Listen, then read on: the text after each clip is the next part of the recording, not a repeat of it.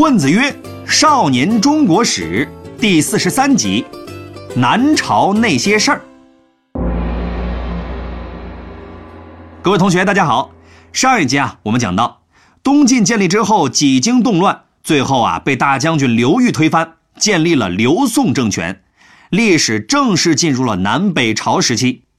这段时期呢，两边啊大部分时间都是各发展各的，所以这一集呢，咱们就先来讲一讲南边几个政权更替的故事。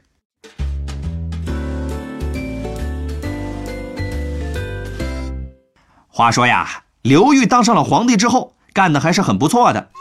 他作为老刘家的人，重新释放出了刘家人的必杀技——休养生息。而且啊，他总结了一下东晋动乱的教训，发现跟那帮士族有很大的关系。他们有钱、有军队、有地盘，中央根本拿他们没办法。所以刘裕呢，这个泥腿子上台之后，就不再重用士族。用的全是出身贫寒的人，至于兵权呢，全部收归朝廷。因此啊，刘裕执政期间，国家呢也还算太平。刘裕去世以后呢，他的大儿子就接了班。然而，这个大儿子当年呢也只有十七岁，所以刘裕啊就安排了几个辅政大臣帮忙带孩子。可是这个新皇帝呢，整天就知道吃喝玩乐，根本不好好上班。这几个辅政大臣呢，就看不下去了。先帝辛辛苦苦留下的基业，不能就这么毁了呀！这可咋办呢？这几位老兄弟啊，脾气也是暴躁了点儿。既然解决不了问题，那干脆就把出问题的人解决了算了。于是呢，他们竟然把这个小皇帝给杀了。杀完了小皇帝之后呢，还得立一个皇帝呀。辅政大臣们就从刘裕的儿子们里边啊，又选了一个合适的接班人。最后啊，选中了三儿子刘义隆，他呢就是宋文帝。现在啊，这几个辅政大臣都是权臣了。自古以来，皇上和权臣的关系呢就很微妙。宋文帝虽然是这几个暴躁老哥给推上皇位的。可是心里边啊根本不踏实，一点安全感都没有。你别看他岁数不大啊，可是手段呢却不小。上台没多久，就通过各种手段把权力收归到自己手里面。等到时机成熟了，就把那几个杀他兄弟的辅政大臣办了一遍，扫除了威胁。平定了内部之后，宋文帝继续休养生息，积蓄实力。在他的治理下，国家经济达到了顶峰。人们就把这段时间称作是“元嘉之治”。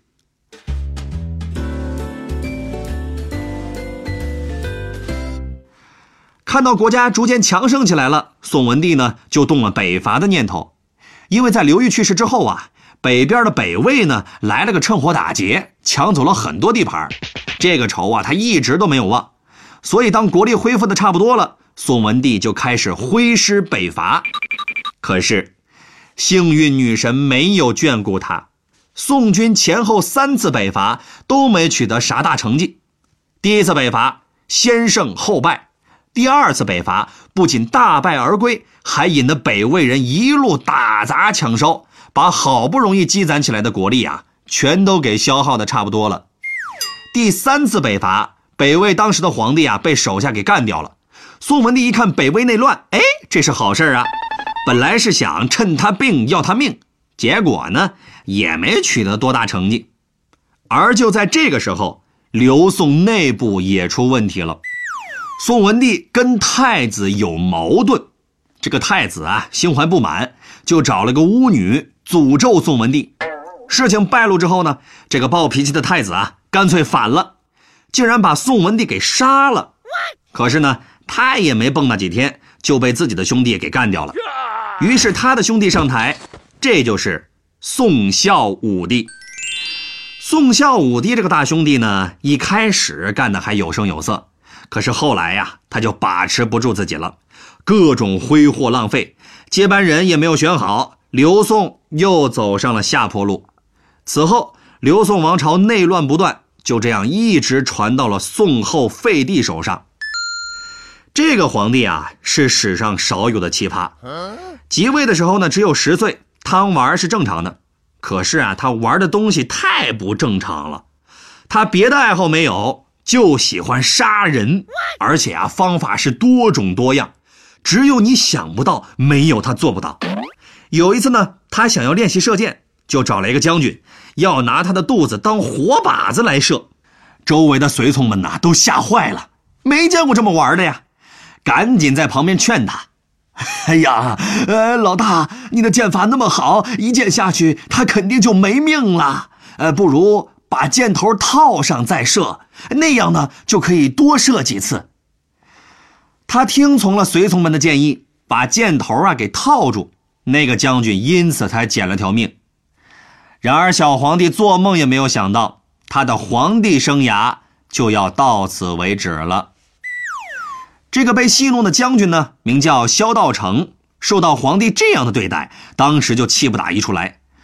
哼，我勤勤恳恳的给你打工，你却不拿我当人看，看我改天就炒了你！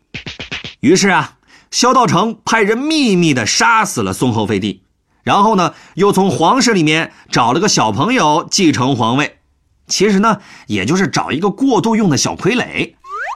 后来呀，萧道成逼他让位给自己。小皇帝呢，岁数虽然小，看事情啊却很通透。他知道自己早晚性命不保，于是呢，说了一句非常无奈的话。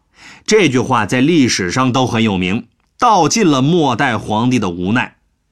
他说的这句话就是：“愿生生世世，再不生帝王家。”萧道成废了小皇帝，自己登基称帝，把国号改成了齐，史称南齐，刘宋王朝正式灭亡。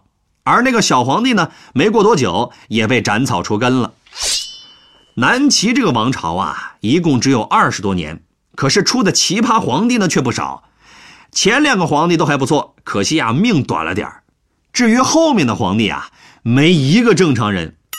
比如齐明帝。对自家的二大妈、三大爷特别不放心，他自己的位子呀就是抢来的，生怕又被抢走，就派人挨个去监视。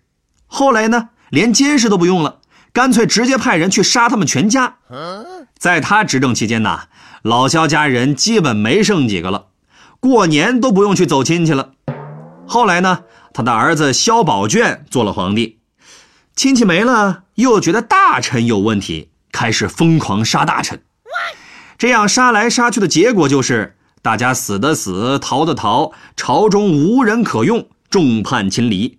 最后呢，一个叫做萧衍的远房亲戚实在看不下去了，带兵攻进京城，灭亡南齐，把国号改成了梁，史称南梁。萧衍呢，就是梁武帝。这个梁武帝呀，是中国历史上一个特别有名的皇帝。同时呢，也特别的奇葩。他这个人呢，非常有才，治理国家呀，也是一把好手。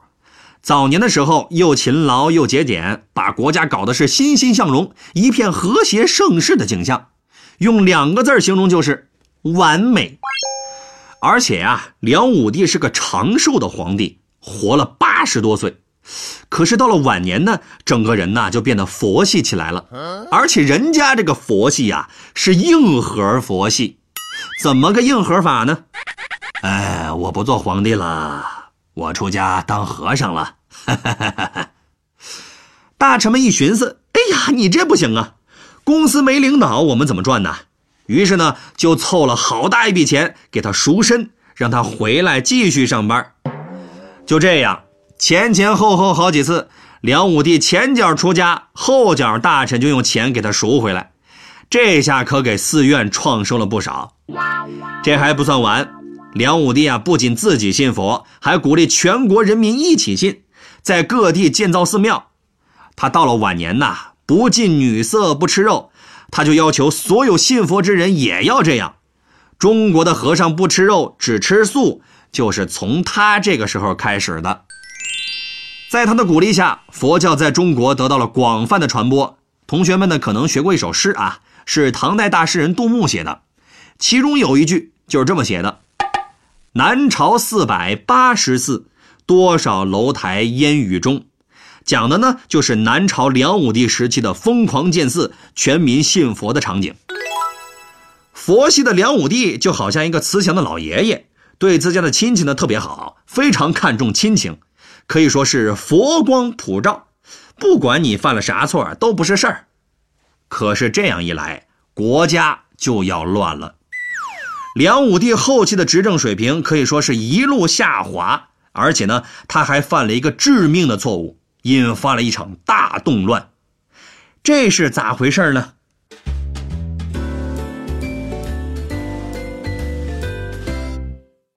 原来呀，有一个叫做侯景的将军从北边跳槽过来，加入了南梁。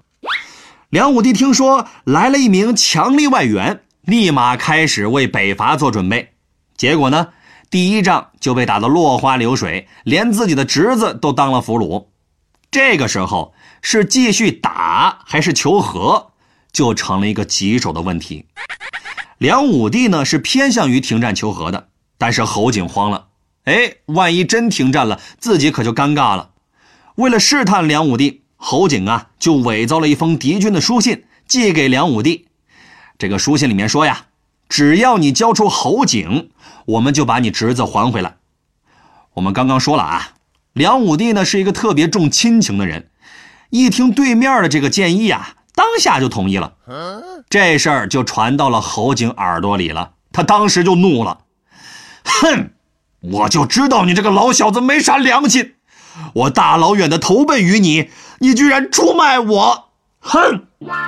于是啊，侯景率先发动叛乱，杀进皇宫，把梁武帝捉住，关了禁闭。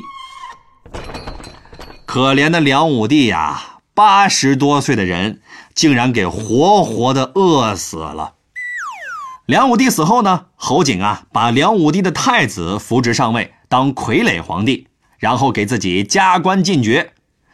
侯景这个人吧，脑洞挺大的，一般的家风呢，感觉没啥意思，于是呢，就自己编了一个封号。这个封号可以说是前无古人后无来者，霸气外露，天下无敌呀！这个封号就是宇宙大将军。这个宇宙大将军侯景，烧杀抢掠，无恶不作，简直就是心理变态呀！后来呢？宇宙也放不下他了，干脆自己登基做皇帝了。不过呢，他很快就遭到了全国各地的讨伐。在讨伐侯景的战争中呢，一个叫做陈霸先的人逐渐发展壮大。他平定了侯景的叛乱，掌控了朝中大权，没多久就自己当了皇帝。最任性的是，他把国号啊改成了自己的姓陈。这也是南朝的最后一个朝代。这时的南方呢，经历了几次战乱，已经破败不堪，无力抵挡住北方强大的敌人，亡国和统一的大戏即将上演。这就是我们下一集要讲的内容了。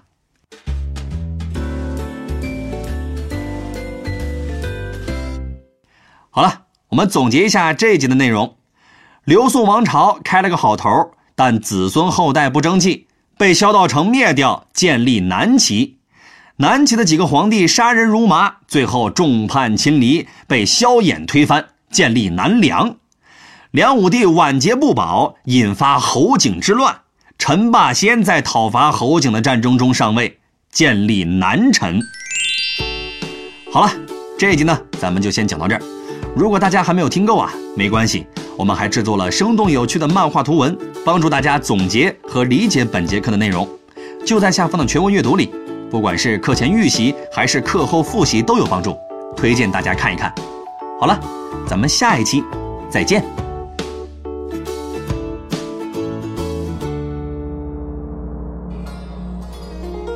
尧舜禹夏商周，春秋战国大乱斗。